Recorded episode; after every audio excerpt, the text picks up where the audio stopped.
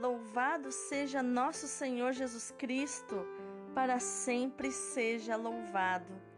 Hoje é sexta-feira, sétimo dia na oitava de Natal, dia 31 de dezembro de 2021, último dia do ano de 2021. Lembrando que hoje, por estarmos no tempo de Natal, na oitava de Natal, não precisamos fazer abstinência de carne. São Silvestre, rogai por nós. A leitura de hoje é da primeira carta de São João, capítulo 2, versículos do 18 ao 21. Filhinhos, esta é a última hora. Ouvistes dizer que o anticristo virá. Com efeito, muitos anticristos já apareceram, por isso sabemos que chegou a última hora. Eles saíram do nosso meio, mas não eram dos nossos, pois se fossem realmente dos nossos, teriam permanecido conosco. Mas era necessário ficar claro que nem todos são dos nossos. Vós já recebestes a unção do Santo e todos tendes conhecimento.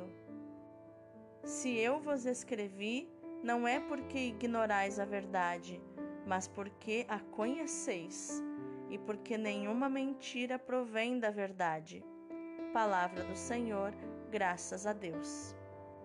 O responsório de hoje é o Salmo 95. O céu se rejubile e exulte a terra Cantai ao Senhor Deus um canto novo. Cantai ao Senhor Deus, ó terra inteira. Cantai e bendizei seu santo nome. Dia após dia anunciai sua salvação.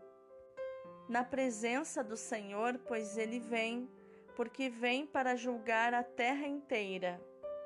Governará o mundo todo com justiça, e os povos julgará com lealdade. O céu se rejubile e exulte a terra. O evangelho de hoje é João, capítulo 1, versículos do 1 ao 18. No princípio era a palavra, e a palavra estava com Deus, e a palavra era Deus. No princípio estava ela com Deus. Tudo foi feito por ela, e sem ela nada se fez de tudo que foi feito. Nela estava a vida, e a vida era a luz dos homens. E a luz brilha nas trevas, e as trevas não conseguiram dominá-la. Surgiu um homem enviado por Deus, seu nome era João. Ele veio como testemunha para dar testemunho da luz, para que todos chegassem à fé por meio dele. Ele não era a luz, mas veio para dar testemunho da luz, daquele que era a luz de verdade, que vindo ao mundo ilumina todo ser humano. A palavra estava no mundo, e o mundo foi feito por meio dela, mas o mundo não quis conhecê-la. Veio para o que era seu, e os seus não a acolheram. Mas a todos os que a receberam, deu-lhes capacidade de se tornarem filhos de Deus, isto é, aos que acreditam em seu nome, pois estes não nasceram do sangue, nem da vontade da carne, nem da vontade do varão, mas de Deus mesmo. E a palavra se fez carne e habitou entre nós e nós contemplamos a sua glória, glória que recebe do Pai como Filho unigênito, cheio de graça e de verdade. Dele, João dá testemunho, clamando: Este é aquele de quem eu disse: O que vem depois de mim passou à minha frente, porque ele existia antes de mim. De sua plenitude, todos nós recebemos graça por graça. Pois por meio de Moisés foi dada a lei, mas a graça e a verdade nos chegaram através de Jesus Cristo.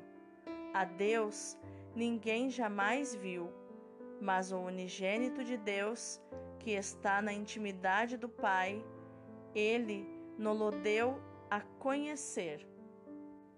Palavra da salvação, glória a vós, Senhor. Então, quais os ensinamentos de inteligência emocional, atitude, comportamento e espiritualidade nós podemos encontrar nos textos de hoje? Na leitura de hoje, São João exorta a comunidade cristã à vigilância pela iminência da última hora da história, marcada por um violento ataque do Anticristo, símbolo de todas as forças hostis a Deus e personificadas nos hereges. O tempo final da história não deve ser entendido em sentido cronológico, mas teológico. Ou seja, como um tempo decisivo e último da vinda de Cristo, tempo de luta, de perseguição e de provação para a fé da comunidade. Quando as dificuldades vão se tornando agudas, isso indica que o fim está próximo. Então, se vislumbra já no horizonte o perfil de um mundo novo. O sinal mais evidente vem dos hereges, que difundem a mentira de Satanás. E eles, embora tivessem pertencido à comunidade, se mostram agora seus inimigos ao abandonarem a igreja e ao criarem dificuldades para a igreja. É duro ver que Deus possa ter permitido a Satanás encontrar instrumentos da sua ação dentro da própria comunidade da igreja. Mas a esses instrumentos, mas para Deus todos podem pertencer. O sol nasce e se põe sobre os justos e sobre os injustos. Deus poderia ter aniquilado para sempre Satanás, mas não o fez porque é criação sua, não o seu lado maligno, mas ele é sua criação. Todos podem existir, todos fazem parte da história. E esses instrumentos de Satanás vão receber a oposição dos verdadeiros discípulos de Jesus, aqueles que receberam a unção do Santo, como João fala no versículo 20, ou seja, a palavra de Cristo e o seu Espírito, que pelo batismo lhes ensina a verdade completa, como João diz em João 14, 26. Essa verdade se refere a Jesus o Verbo de Deus feito carne, como professa o apóstolo, e não um Jesus aparentemente humano, figura de uma realidade apenas espiritual, como dizem os hereges, os docetistas, que acreditavam que o corpo de Jesus não era real. E isso é uma heresia, porque sem um corpo real seria impossível Deus Filho se sacrificar, pois Deus é insacrificável porque ele não morre, ele é eterno. Já no Evangelho, nós vemos que, ao contrário dos evangelhos da infância, o prólogo de São João não narra os acontecimentos históricos do nascimento e da infância de Jesus. De forma poética, ele descreve a origem do Verbo na eternidade de Deus e a sua pessoa divina no amplo quadro bíblico do projeto de salvação que Deus traz para o ser humano. Dentre os quatro evangelistas, é João que enxerga Jesus com um óculos realmente transparente e não com óculos de alguma cor que turve ou nuble a, a imagem de Jesus. João enxerga Jesus como Jesus verdadeiramente é. E esse dom é uma permissão de Deus. Esse dom de enxergar além, que João recebeu é uma permissão de Deus. E João começa pela pré-existência do Verbo, versículos 1 ao 5. Verbo real e em comunhão de vida com o Pai. O Verbo, a palavra, pode falar-nos do, do Pai porque possui a eternidade, a personalidade e a divindade. Versículo 1. Depois fala da vinda histórica do Verbo para o meio dos seres humanos, versículos 6 ao 13, de cuja luz deu testemunho João Batista, versículos 6 a 8. A luz põe o homem perante a necessidade de fazer uma opção de vida, recusá-la ou acolhê-la, permanecer na incredulidade ou aderir à fé, versículos 9 ao 11. O acolhimento favorável tem por consequência a filiação divina, que não procede da carne ou do sangue, ou seja, de possibilidades humanas, como nos diz os versículos 12 ao 13. E finalmente, a encarnação do Verbo, como está no versículo 14, como ponto central do prólogo de João, desse início do seu evangelho. Este Verbo já tinha entrado na história humana por meio da criação, mas agora vem habitar entre os seres humanos de um modo ativo. O Verbo se fez carne, ou seja, o Verbo, a palavra, se fez homem. Na fragilidade de Jesus de Nazaré, para mostrar o amor infinito de Deus. Nele, a humanidade crente pode contemplar a glória do Senhor, a glória de Jesus, o revelador perfeito e escatológico da palavra que nos faz livres, o verdadeiro mediador humano-divino entre o Pai e a humanidade, o único que nos manifesta Deus e nos faz conhecer a Deus, como nos dizem os versículos 17 e 18. Todos nós participamos da sua plenitude, recebendo graças sobre graças, nos diz João no seu prólogo, prólogo do seu evangelho. Vamos partir desta frase para nos colocarmos numa atitude de ação de graças nesse último dia do ano, porque ao longo desse ano de 2021 fomos recebendo cada dia graça sobre graça, cada um segundo as suas necessidades e capacidades de receber. E as graças que recebemos este ano nos prepararam para as que havemos de receber no ano que vai começar. Você já agradeceu a Deus pelo que recebeu e pelo que ainda irá receber, que já vê com os olhos da fé? Recebemos durante o ano a graça do perdão misericordioso de Deus para os nossos pecados e para termos coragem de avançar no caminho da santidade recebemos luz para avançarmos dia a dia no ano que termina. Essa luz também não deixará de brilhar sobre nós no ano que começa, porque a luz é o próprio Filho de Deus feito homem. Eu sou a luz do mundo, ele diz para nós. Essa luz nos é dada como força e como amor, sobretudo na Eucaristia Cabe a nós acolher essa luz de coração aberto e disponível para todos os dons e surpresas de Deus.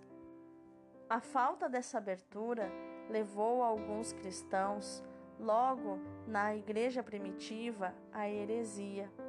Não aceitavam que Deus se pudesse fazer homem e, mais ainda, homem pobre, homem frágil. Ao longo da história, e ainda em nossos dias, não faltam falsos profetas e mestres de falsidade que se servem do nome de Cristo para propagar as suas ideias e doutrinas. Muitas vezes, provém das próprias comunidades cristãs.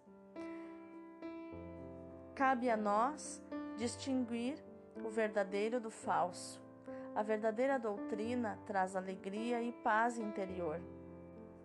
O dom e o mistério de pertencer à Igreja têm como única garantia a fidelidade à palavra de Cristo, em humilde e permanente busca da verdade. Recusar a Igreja é recusar a Cristo, a verdade e a vida. Nos dias João 14, 6.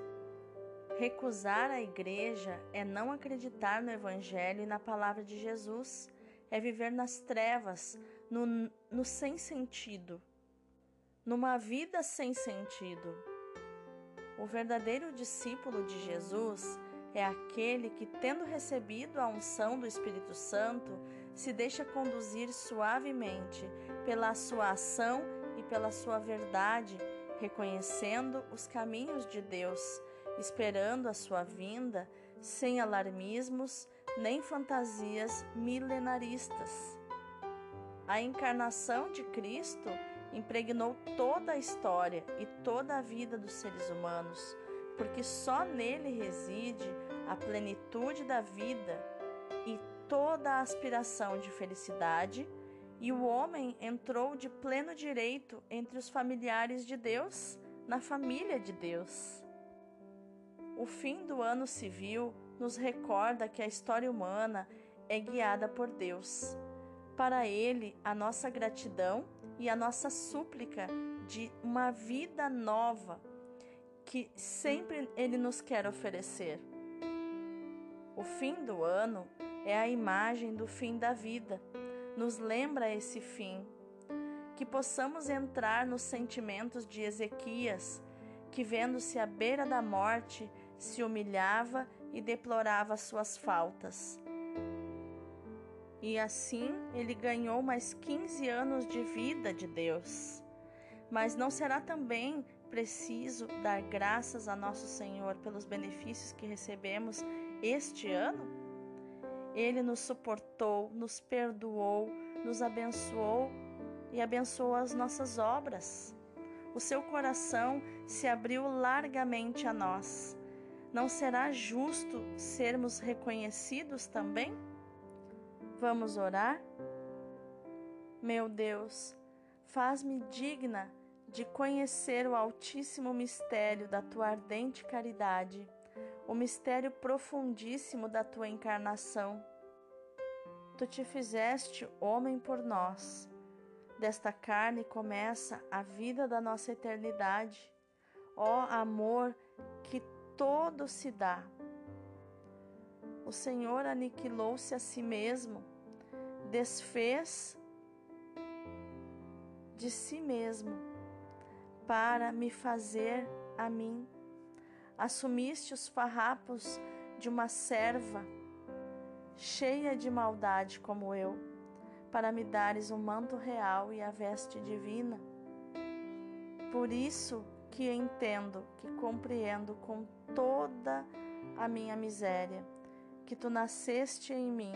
Seja bendito, ó Senhor, ó abismo de luz, toda a luz está em mim, se eu vejo isso, se compreendo isso, que tu nasceste em mim, Senhor.